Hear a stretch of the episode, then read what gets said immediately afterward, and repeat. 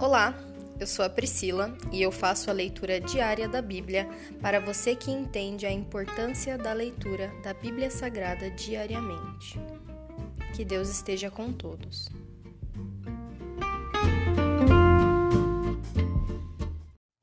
Ouça agora o capítulo 12 do livro de Mateus. Discussão sobre o sábado. Por aquele tempo, Jesus estava caminhando pelos campos de cereal num sábado. Seus discípulos, sentindo fome, começaram a colher espigas e comê-las. Alguns fariseus os viram e protestaram. Veja, seus discípulos desobedecem à lei colhendo cereal no sábado. Jesus respondeu: Vocês não leram nas Escrituras o que fez Davi quando ele e seus companheiros tiveram fome? Ele entrou na casa de Deus e com seus companheiros comeram os pães sagrados que só os sacerdotes tinham permissão de comer. E vocês não leram na lei de Moisés que os sacerdotes de serviço no templo podem trabalhar no sábado?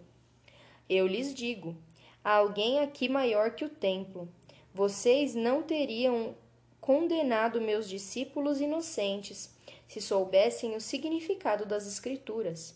Quero que demonstrem misericórdia e não que ofereçam sacrifícios, pois o Filho do Homem é Senhor até mesmo do sábado. Jesus cura no sábado. Então Jesus foi à sinagoga local, onde viu um homem que tinha uma das mãos deformada.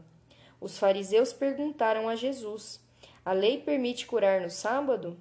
Esperavam que ele dissesse sim para que pudessem acusá-lo.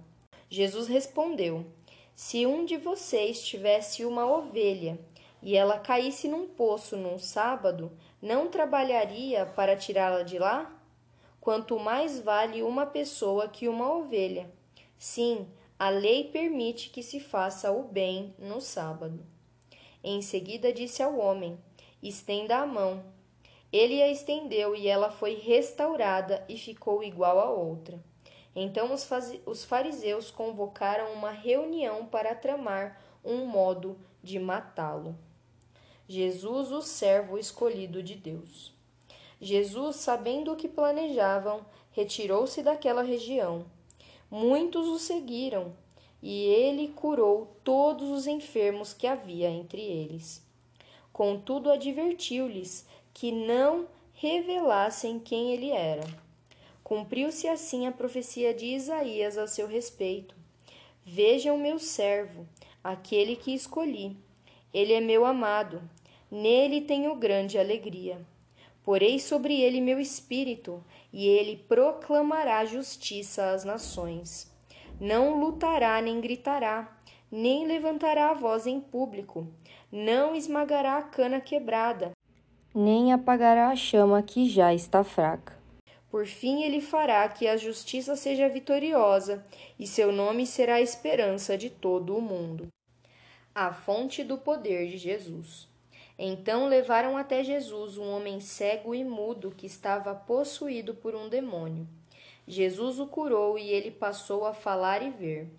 Admirada, a multidão perguntou: Será que este homem é o filho de Davi? No entanto, quando os fariseus souberam do milagre, disseram: ele só expulsa demônios porque seu poder vem de Beuzebu, o príncipe dos demônios.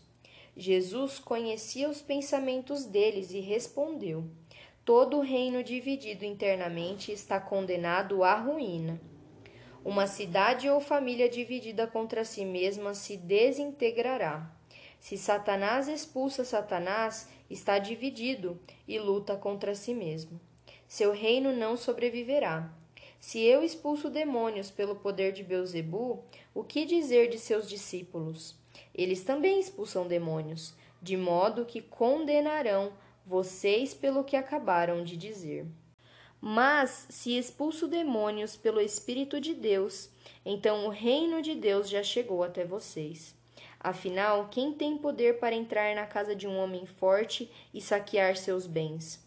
Somente alguém ainda mais forte alguém capaz de amarrá-lo e saquear sua casa. Quem não está comigo opõe-se a mim, e quem não trabalha comigo, na verdade, trabalha contra mim. Por isso eu lhes digo: todo pecado e toda blasfêmia serão perdoados, mas a blasfêmia contra o Espírito não será perdoada. Quem falar contra o Filho do Homem será perdoado, mas quem falar contra o Espírito Santo não será perdoado, nem neste mundo, nem no mundo por vir. Uma árvore é identificada por seus frutos. Se a árvore é boa, os frutos serão bons. Se a árvore é ruim, os frutos serão ruins. Raça de víboras! Como poderiam homens maus como vocês dizer o que é bom e correto? Pois a boca fala do que o coração está cheio. A pessoa boa tira coisas boas do tesouro de um coração bom, e a pessoa má tira coisas más do tesouro de um coração mau. Eu lhes digo: no dia do juízo, vocês prestarão contas de toda palavra inútil que falarem. Por suas palavras vocês serão absolvidos, e por elas serão condenados. O sinal de Jonas. Alguns dos mestres da lei e fariseus vieram a Jesus e disseram: Mestre, queremos que nos mostre um sinal de sua autoridade. Jesus, porém, respondeu: vocês pedem um sinal porque são uma geração perversa e adúltera, mas o único sinal que lhes darei será o do profeta Jonas. Pois assim como Jonas passou três dias e três noites no ventre do grande peixe, o filho do homem ficará três dias e três noites no coração da terra.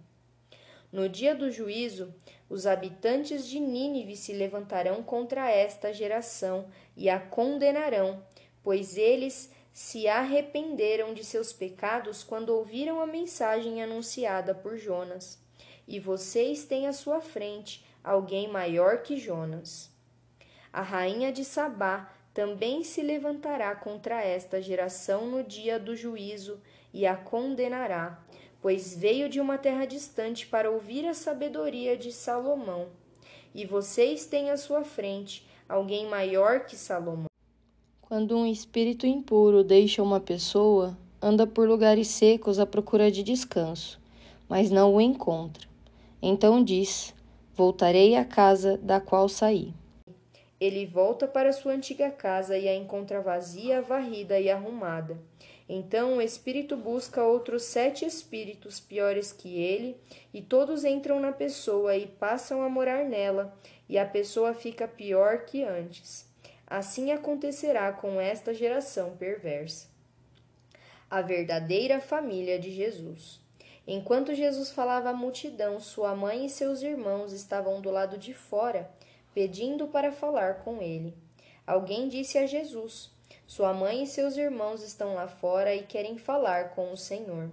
Jesus respondeu: Quem é minha mãe? Quem são meus irmãos?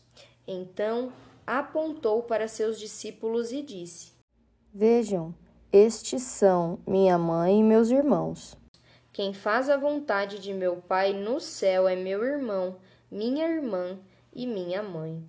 Se encerra aqui o capítulo 12 do livro de Mateus. E hoje, meu Pai, eu oro te agradecendo por toda a palavra registrada na tua palavra, Senhor, no livro, Senhor, que o Senhor deixou como instrumento, como instrução e guia para nós, Senhor. Que estejamos todos os dias, Senhor, lendo a tua palavra e em constante oração, Senhor, nos entreguemos aos teus cuidados, Senhor. Cuida de nós permanece conosco, nos ensina a ser a imagem e semelhança de Cristo, teu Filho amado. Essa é a minha oração, em nome de Jesus. Amém.